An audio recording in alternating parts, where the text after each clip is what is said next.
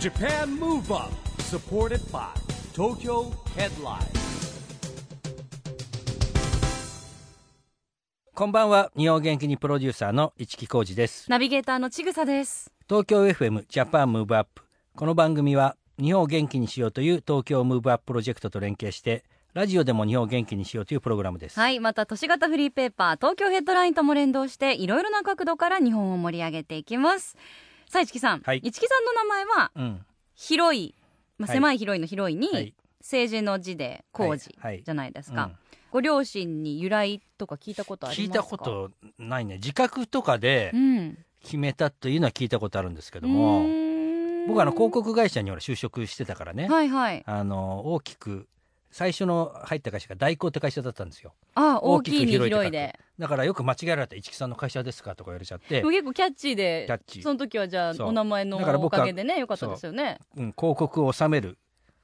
だから工事みたいなね自う分ーん自分で言ってました、自己 PR の時もじゃあちょうどいいお名前だったんうですんねあと広告と政治の男とかね、うんあ今もねいろいろまあそれにまつわるお仕事もされてま すからはいじゃあいいお名前ですよねでちぐさの名前はちぐさはひらがななんですよ私でなんかこう両親がちぐさっていうと千の草とか千の種とかあるじゃないですか、まあなんかい両方の意味も兼ね備えられるから、うんうんなんかひらがなにしようと思ったみたいですけどなんか珍しい名前なんですよねあんまり聞かないん帰で国す子よ女なのにちぐさみたいな、ね、古風なね感じでうんやらせていただいております、さあ今夜のゲストは、はいリングネームが「不可思議」の「義」を取って「不可思議」はい珍しいですよねこれそねうなんですよね K1 ファイターの深志選手うおん呼びいたします、はい、深瀬選手はですね福岡県出身の27歳2008年にプロデビューしましてさまざまな団体で活躍してきてですねなんとこれまで5本のベルトを獲得してるんですってそしてですね今回は満を持して k 1のリングに登場ということですはい意気込みなどいろいろ伺っていきましょうこの後は深志選手のご登場ですジャパンムーブアップサポーテッドバイ東京ヘッドラインこの番組は東京ヘッドラインの提供でお送りします JAPAN MOVE UP それでは今夜は K1 ファイターの深志選手にお越しいただきましたようこそよろしくお願いしよまよす。ろしくお願いします。一木さんははい深井さんとはもう何回も。いや僕実は初めてあ、そうなんですね。初めまして僕もなんですね。たける仲良しなんでたけるを通じての友達ですかね今日 から今日からですかよろしくお願いし今日からねます。ね初めましてだったんです初めましてですはいね。はいまずあの深志選手というとまあ不可思議の深志と書いて深志選手というリングネームですけれども、はいちょっと不思議なねそうですよね、本当気にになる名前ですよね。これはどうやってつけたんですか。本名も深しなんですけど、本名は海が深いとかの三髄の、あの深いっていう一文字で深しなんですけど、で僕実家がお寺で、でその経の一踏みでその南無深し義校っていうのがあって、それが自分でも計り知れないっていう意味なんで、へーでうんうちの親父がまあそれにしたらいいんじゃないみたいな感じで言わまれて、あ計り知れない息子になるとはいいうことですね、まあ意味もかっこいい し、うんあうんの覚えやすそうだなと思って変わってて、うんそれで決めました素。敵ね、お父様もセンスの塊ですうね。ん 不可視っていいんじゃないかってお寺なんですねごはい実家そうが、です僕もあのお経に回ったりとかしてます、へえー名古屋なんですけど、うん実家はあお寺はじゃあねあの忙しい時期ありますねそうですお盆,、ねとか参加があると忙しい時とか親父がなんか休養できない時とかに代わりに僕が回ったりとかして、えーすごいですね、それそうではす。ち中1から手伝ってますねへはいえ。じゃあまあ、おある程度今日はもう。ね修行みたいなのそうですあありますよねはい、修行みたいなして得度受けてへえーでもなんかそういうマインドとかうんメンタリティって何かこう自分を高めるっていう意味ではいあの選手としても何かつながってくることがありそうですけどあ、そういうお経とかなんかそういうのですか、うん、あんまりないですそうなんですね 今なんのかところ集は中力がすごい高まるとかあんまり関係ないんですそうでねすねあんまり集中してお経をあげてないです それいいんでしょうあか足そがれ痛くでてはダメですね。それは足がしびれちゃってでも本当両極の職業です もんね苦手ですねねえでも格闘技で足鍛えてても足はしびれますしびれますねすごい苦 手別ですの別のもそのうだなんでしょうねへでもあの深井選手お母様がタイの方はいなんですね、そうです親父がそのタイが仏教じゃないですーか、うんそれで仏教の勉強をしにタイに行ってた時に向こうであ出会ったんのですか母さんと出会ったらしくてうーんそれでそれもなんか素敵なストーリーですね。はいねえあのコーヒーショップに通ってて、うんで親父があの払わずに出てこうとしたらしいんですよえそれをうん引き止めたのが母さんで忘れちゃったってことですよねそうですね払のをきっとあの恋ではないと思うんですけど恋はなくてねうんでそれで一目惚れしてそこからあのえー口説いて、えーはいであその後日本に帰って遠距離なんで手紙でやり取りしてえで3回目に会う時にあの日本で会ったんですけど、はいで母さんが日本に来たらもう結婚式が勝手に用意されてたっつっておそれ はすごいですねは帰れないじゃないですか、はい、それ騙されたって母さんは言って ます、逃さないぞっていう、えはいで親父の親とかも来てたんでかわいそうだから結婚してあげたって言ってま ーしたすごいいいいい人ですねかわいそうだから、まあ、照れ隠しもあるんでしょうけどねまあね言い方ね,、まあねいやまあで確もか素にね敵なラブストーリーですよねちょっと劇的えー、あのそんなお父様とお母様にのもとでお育ちになって格闘技始めるきっかけみたいなのなんかあったんですかきっかけはもともと小学校のところ時にあの空手をやってたんですけど、うんで空手をやめてテレビで k 1とか見るの、うん親父と一緒に見見るのが好きででまあキックボクシングでもボクシングでも、MMA でも何でも良かったんですけど家の近くにあったのがキックボクシングだったんで、うんそれで中学校3年生の頃にキックボクシングのジムに通うようになってでだんだんそこからハマってって感じですね、えーはい、最初はプロになるつもりとかもなかったんですけど、うんだんだんだんだんハマってってはいでもお父様もお好きだったっていうのも大きかったでしょうねそうですねきっと一緒に見てていつもテレビで親父うとん並んで見てたんで、うんそういう影響はあったかもしれないですね、今本当お喜びでしょうねご活躍でそうですね親父は結構あの応援してくれてますうね、んしかもムエタイを今度はまあ学ぶためにタイに渡ることになるわけですけど、はいこれはも本場ですうからね本場タイはねねねはいでお母様のおはい国でもあるので、うんはいなんかこう運命に導かれるようにって感じですね。うん、でそうですね高校1年の時なんですけど、はいまあなんか高校なんかフラフラしててなんかうんみんな周りが遊んでるんでなんかうん流されてうんちょっと遊んじゃったりとかしてて、うんで、まあ、その頃アマチュアで出れたんですけど、うんその時に高校の先生にあの高校の先生たまたま格闘技やってる人がいて、へーでなんかまあそういうのであったんですけどなんかせっかくお前キックボクシングがあるんだから、うんフラフラしてないでうん本気でやったらどうなんだって言われて、うんああそうだなと思ってじゃあもう学校辞めて本気でやりにタイに行こうと思って、うんでお母さんがタイ人なんで、うんまあ、タイに行こうって感じ、まあ、軽いノリだったんですけど、へーで夏休み1年の夏休みぐらいにははい退学して、ええで働いてお金貯めて、うんでタイに行ってっへて感じで、そのタイのジムはやっぱり自分で探すんですかいやもう向こうのいとこのおばさんとかに、うんもう適当に任してどこでもいいからって感じでいやでもあっちは強強豪国だから、はいまあ、いろんなジムがあるわけじゃないですかそうそですねの中からこうねどこ行くかって結構重要、重要だと思うんですけど、うんまあ、向こうに任せちゃって、うんどこでもいいよみたいな感じで、うんで一回なんかすごい中に連れてかれて、うんでそこに行くかと思ったんですけどそこの人があのゲオサムリットっていうそのうんバンクにある、あの有名なジムがあるんですけど、はいそっちの方がいいよみたいな感じでえでーその結局そのゲオサムリットっていうジムに行くことになって、それはやっぱ入門テストみたいなのあるんですか、いや特にないですねないんだはいまあ、誰でも、えーはい、行けます、でね、逆に言うと結構いっぱいのこう通ってる人たちがいてそこからこう勝ち上がってくるとかうんだから這でい上がもってくるタ感イじってもう試合がもう毎日ぐらいあるんで、へーまあ、誰でもそれなりにできればもう試合はどんどんやらせてもらいますへねータイはうーんね、昔からやっぱタイはやっぱりねキックボクシングでムエタイってこう歴史あるじゃないですか、はいあー毎日いろんなとこでこう試合そうですね祭りだったりとかスタジアムだったりとか、みんなってね修行にだだからみんな行くのかなタイに、うんまあ、タケルもタイに修行に行ってたでしょ、そうですうね、んまあ、なんかとりあえずタイに行ってみようみたいな感じはありますよねキへーックボクシングだったらへーやっぱ本場は違いますか違いますねやっぱハングリーさが違いますね選手あのー本当にそれで食ってるんでうんちっちゃい子からもうその競技に対する感覚が違うっていううか、んやっぱタイでは憧れの職業なんですかうねんやっムエタイぱ選手そうですねあのタイドリームじゃないですけどうんそれでトップに立てば、うんあの普通の向こうの一般の収入よりも何倍も稼げるうんんで、はい、まあそれでねやっぱりまあ日本もそうですけどね海外に出てったりとかに呼ばれたりとかしてね活躍したらねまあそれなりになりますもんねやっぱね、はいうんドリームですよねタイドリームというかあのタイにはどのくらいの期間いらしたんですか向こう修行行ってたのは3か月ぐらいですねう、ーんでも短期集中でそうですね住み込みで、うんはいうん自分毎日毎日とにかくトレー毎ニング日ですねその日曜日以外ですねうん日曜日以外はあの朝と昼でうん1日2回で、うんはうんそうかで帰ってきた後もはいでも話をあのお寺の手伝いもしてたんですか、してましたね、へ忙しい時とかは、えーじゃあ、はい朝起きるのはあんまり苦にならなかった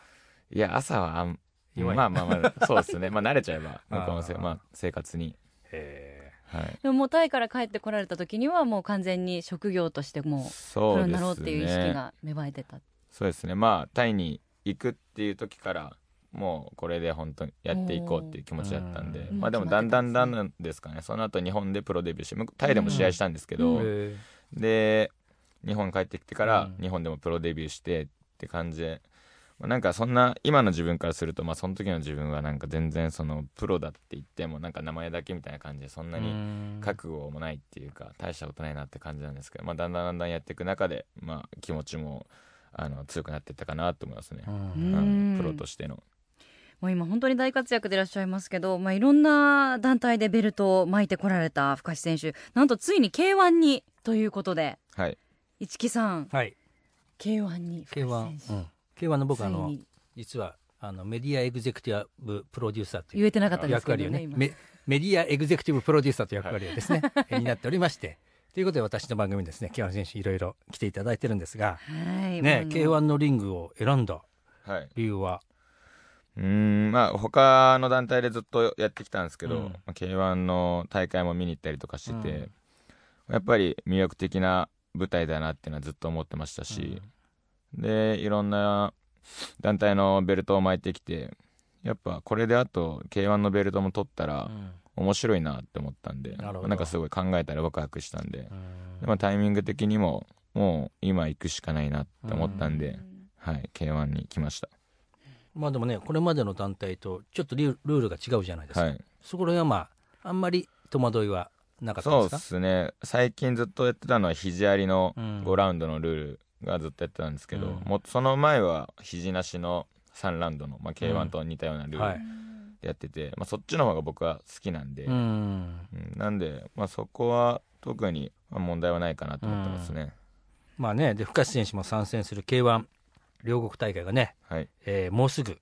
開催ということなんですけども、はいね、6月30日両国国技館ですよ。なんかあのーこういう時って新しいチャレンジをする時って比較的準備とか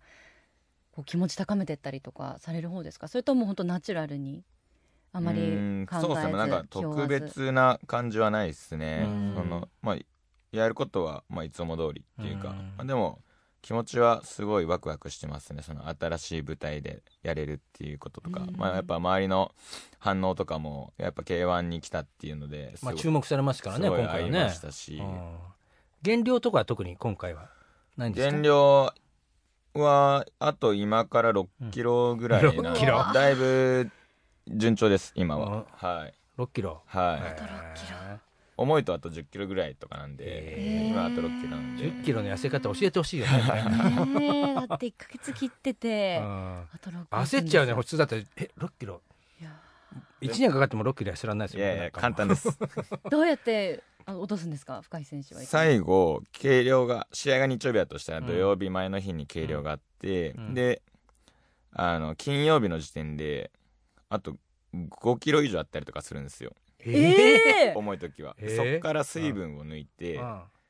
て感じなんで1日で5一日でそうですね5.5ぐらいは落とせますね水分、えーえええ水分どうやって 抜くもう水分立つもっていうそうですねその24時間前からうん水分は取らないようにしてほとんどからびちゃいますね。もそうですねそれはきついですね本当に、ねえまあ、特にこの時期ね気温も上がりますしはい人間の体重ってやっぱ水分が大きいんだ。あのー筋肉脂肪より筋肉の方が水分って多く含んでるんですよ、はいなんであー体がへーなんていうんですかね筋肉質だとその分含んでる水分も多いんへで、えまあへー、水でいっぱい落とせるっていうなんで体があんまり筋肉質じゃなくてやろうとすると失敗するんで危ないんで すけどでも本なる当ほど一般の方は決して真似しないでいただきたいですけじゃどあね、相撲取りダメだねじ ゃあね絶対ね。でも相撲取りの皆さんも筋肉すごいですからそうねアスリーでトもです相撲か取りよらく考えたら別になかったねあのね。え、え？だってかあの体重チェックとかないもんね別に戦う前に。まあ、体重チェックはね、ないですけど重い方がいいんだもんね。いろいろありますけれども、相撲選手の方も。えー、そうなんですね。で、あの、6月30日はもう間もなくですけれども、ぜひ、あの、万全な体調で、は最い、高のコンディションで、はい、いい試合を見せていただけること楽しみにしたいと思います。でちなみに、深志選手、スーパーライト級の実力者、佐々木大蔵選手と対戦ということで、佐々木大蔵選手はいかがでしょうか結構、はい、研究とかされる方ですか対戦前に。研究まあちょこっとぐらいですねうんなんとなくイメージを作っといてで、まあ、それで元にあの対策立てるって感じでまあでも今度はあの相手がどうこうっていうよりは自分のいいところをいかに出せるかっていううんイメージで考えてますねううー、んはい K1 のリングで何か目指すものって決めてらっしゃいますかうーんやっぱ今まで交わることがなかった選手が多いんで k 1側でなんでそのこの選手とやったらこう熱い感じになりそうだなって思う選手がいるんでそういう選手とやりたいっていうのがまあやっぱ一番ですしで、まあ、来たからにはベルトを取りたいなって思いますね、うんなんで今度のこの両国の大会で僕の階級のタイトルマッチがあるんですけど、うんまあ、今のチャンピオンがゲイオ選手でそれにルキア選手ゲオムエタイですよねめたやつうんね、もうだってあの音が違う見に行ってる時のはい蹴りの音が違うもんね、はゲオはでい一時期ちょっとなんかね調子悪かったけど最近またそうっすね復活してきましたいよねはいなんでまあそこはすごい気になりますね、どっちがそのどうなるのかっていうのは目指すとこなんで、うんちなみに対戦相手の佐々木選手が所属するクレスト、はいタイケル選手もいらっしゃると思うんですけどはい深井選手のツイッター拝見するとはい仲いい感じでそうですねあのタケルはこの僕がタイ行ってた時うに、ん僕は先に向こういたんですけど、それで同じ部屋が空いてて後からタケルが3週間ぐらい来てでう同んじ部屋で2人で寝泊まりしてえー練習してたんまでさにそうだったん17ですね歳の頃ですねあーえもう結構前ですもんそうねでじすゃあねちょうどえー10年前ですね、えーそれからの中ですねー、そうなんですねだからは飲みに行ってるそうですね映像とかが上がってるんですね、ツイッターとかにああ素敵あの番組にもたける選手はもう結構登場してくださって結ま構来すてよますねね僕の誕生会、まあ、結構個人的にも仲いいんで、でいやーでもやっぱり格闘家としてもやっぱ10年以上やってるってのもすごいですすよごねいですよねそうですねまあお互いにまだお互いにまだやってるっていうのはうんすごいなと思いますねいい刺激になりますかはいもうずっとやっぱあいつももうどんどんどんどん知名度もうん上がってもうビッグになっていったんでそれはもうずっと刺激もらってますねなんかでもね聞くたびに試合のたびに怪我してるからあたけるでねすか本人はやってる最中わからないっていうじゃないですかはいそうですなんねか折れてたんだけど気うんづかなかったとねか、ありますよねアドレナリンが出てるけどなんとかいけたとか、なんとかいけちゃうもんではないんでかなみたいそうなっ気もするけどね 試合中はなんとかいけちゃいますねやっうんぱ折れてても骨うがわねーはいいやでも次の試合ではねぜひお怪我のないようにあのお祈りしています いい試合を、えーしてくださることはい楽しみにしてますが、そんな深志選手からここで日本を元気にするリクエスト一曲いただきたいなと思いますはいえー、こうで「I think I'm falling おーこれは思い出の一曲ですか」この「こう」っていうラッパーが僕結構あのミュージックでも使ったりとかして好きな人なんですけど、まあ、最近出した新曲で、結構初夏っぽい感じで、まあ、し練習終わった後とかこうまったりする時に聴いたりしてますうん、ありがとうございます。それでは深井選手の日本を元気にする一曲です。こうで I think I'm falling。 Japan Move Up ここで毎月第2月曜日発行のエンタメフリーペーパー東京ヘッドラインからのお知らせです来週月曜日に最新号が発行されます最新号の東京ヘッドラインでは川栄李奈さん柳楽優弥さんのダブルインタビュー恒例の夏フェス特集セブンオーダープロジェクトの独占インタビューなど話題の記事がたくさん掲載されていますまた東京ヘッドラインでは LINE ニュースやグノシーでもニュース配信を実施していますぜひ東京ヘッドライン公式アカウント友達追加してくださいね Japan Move Up ラジオで日本を元気にするプログラムジャパンムーブアップ一木工事とちぐさでお送りしています。そして今夜のゲストは K1 ファイターの深志選手です。後半もよろしくお願いしお願ます。いしまよろしすくお願いします深瀬さんこの番組はですねオリンピック・パラリンピックの開催が決まりました2020年に向けて、えー日本を元気にしていくために私はこんなことしますというアクション宣言をですね、はいゲストの皆さんにいただいてるんですけどもはい今日はぜひ深瀬選手のアクション宣言をお願いしますはい深志は2020年を目指して日本を元気にするために熱い試合で皆さんに力を与えます、はいねそのまず一歩が今度の両国大会ですね大事です、うん大事ですねうーはいんねえ、でもあの熱い気持ちって、あのファイターの方は皆さんですけど、やっぱり持ち続けるモチベーションって。そうですねなかなかね、はい大変だと思うんですけど、ご自身で、なんかちょっと今日もうやる気ないなみたい な日あるをはい上げていくにはどうやるんですか。てか、そもそもそんな日ありますか。うーんもうないですか。あんまり困らないで基すか。本はないですねうんなんかあれですね悩み事とかある時はやっぱなんか集中できなかったりとかしますねおーそういうのがないかったら基本的にモチベーションがとかっていうのはないですね常にいいモチベーションでやれてうます、はい、ん素晴らしいあのちなみに2020年は東京でオリンピック・パラリンピック開催されるわけですけれども何か注目されてる種目とかってありますか、やっぱり陸上が好きですね僕はえー陸上何かされてたとかあるんですか陸上してたわけじゃないんですけど、まあ、100m 走とか、うんあのもうシンプルじゃないですかそそのまシあン確かねプルなうんシンプルなほどなんかこう、まあ、究極というか、ね、100m で終わっちゃうんですからね、はい、100m も10秒以内で終わるわけじゃないですいやか終わっちゃうんでだかそられにそんだけ見てる人が、うんうおーってなれるっていうのはすごいなって思って、うんただ思いっきり走ってるだけですからねそれでうんわーってなるわけじゃないですかみんな、あれでもいつも見てて思うんだけどもほら基本的にみんな速いじゃないですかはい決勝でも、でも差がつくんですよねそうですね差がついて本当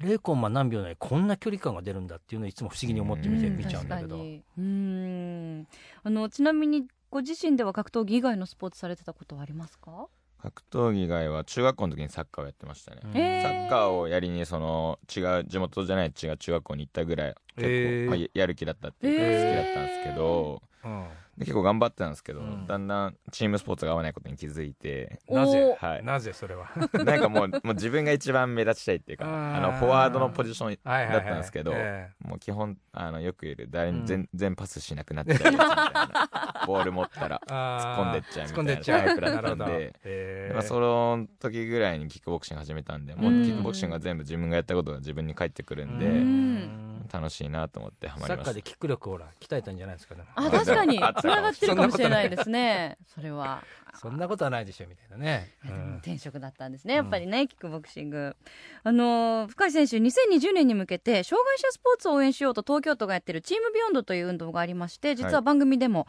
えー応援しているプロジェクトなんですね自分の背番号をつけて応援しましょうということをやってるんですけどぜひ深井選手の好きな番号とその理由もお聞かせください、うーん11番ですね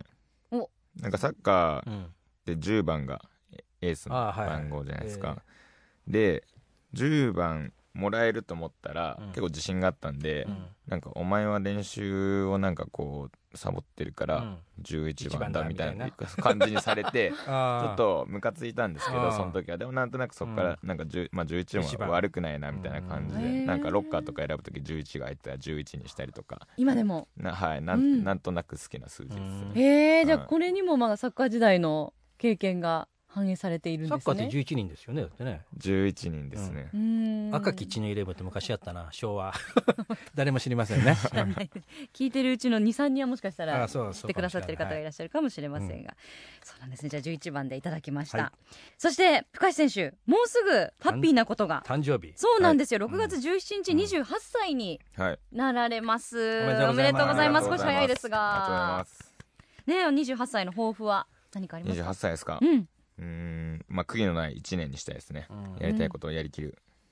まあ男性は別に30代間近ってそれはあんまそういう意識ないでしょだってあの僕30歳で現役を引退するって決めてて、ダメですえよそんーな、はそんな甘いことではダメですねなんまでだまなだんこれからかですよ なんかそのまあすまあ本当に辞めるか分かんないですけど実際、うんまあ、辞めるに辞めれないぐらいな感じになってたら嬉しいですけど、まあ、そういう区切りみたいなのをこう、つけとかないと、なんかダラダラはしたくないんでまあ逆に、確かにゴールをね決めとくっていうのははいいやね30しかできまでしかできないぞって決めてた方が、うんなんか自分もこう悔いなくできる感じがするっていううんなるかほ、どねまあ動くエネルギーの源になる感じがするんで、そう決めてるんですけどやっぱあの現役の時間がもう残り少なくなってきてるなみたいなのをなんかこう、うんだんだん感じてますねう。んいつから決めてらしたんですか30までっていうのうーん22の時ですかねそんな前から22の時に地元が名古屋で名古屋のジムかはら東京に移籍できたんですけど、うんまあ、その時に、まあ、30までにしようっうて、んまあ、なんとなくなんですけど決めました、うんでもどうします30歳になった時に、はい K1 がすごい盛り上がっててもうドーム大会やるぜとかっあ絶対やめないですねてそうですよねそうなることをうんじゃあ祈りましょう、はいね、これからもご活躍楽しみにしたいと思います。今夜は本当にどうもありがとうございましありがとうた。今夜のゲストは K1 ファイターの深志選手でした。 Japan Move Up, 今日は K1 ファイターの深橋選手に来てもらいましたけどもねいろいろとやってるんですね深橋選手もね、うんあの小学生の頃から檀家を回ってるっていうのがもう本当超ねびっくりしたんねですけ実ども、はそうとおっしゃってましたね、はいあの曲の間にうんもう得度もして、そうねね、ちゃんとあの檀家を回ってるってすごいですよえね。お家の家業をね、お寺のこともやりながら、キックボクシングでいろいろと結果を収めて、で K1 に参戦というこ参と戦といでうことでね楽しみですよね。あとうんあの選手の方たくさんこの番組に来てくださってますけど、皆さんやっぱこうリングの時と表情が違って笑顔がキュートの方が多いですよね。そうです。まあ、ねえ。まあもちろん戦いだからリングに上がったら変わるんでしょうね。もううんかっこいい、もう戦う男の皆さん、うんご顔になりますけれども、うん今後も引き続き注目していきましょう。は深石選手も参戦する K1 両国国技館大会は6月30日日曜日15時ゴングです。ということで、ジャパンムーブアップ、今週はお別れの時間ですが、次回も元気のヒントたくさん見つけていきましょう。はいさあいよいよ東京でオリンピック・パラリンピックが開催されますそんな2020年に向けてますます日本を元気にしていきましょう、はいジャパンムーブアップお相手は市木浩二とちぐさでした。それではまた来週ジャパンムーブアップサポーテッドバイ東京ヘッドラインこの番組は東京ヘッドラインの提供でお送りしました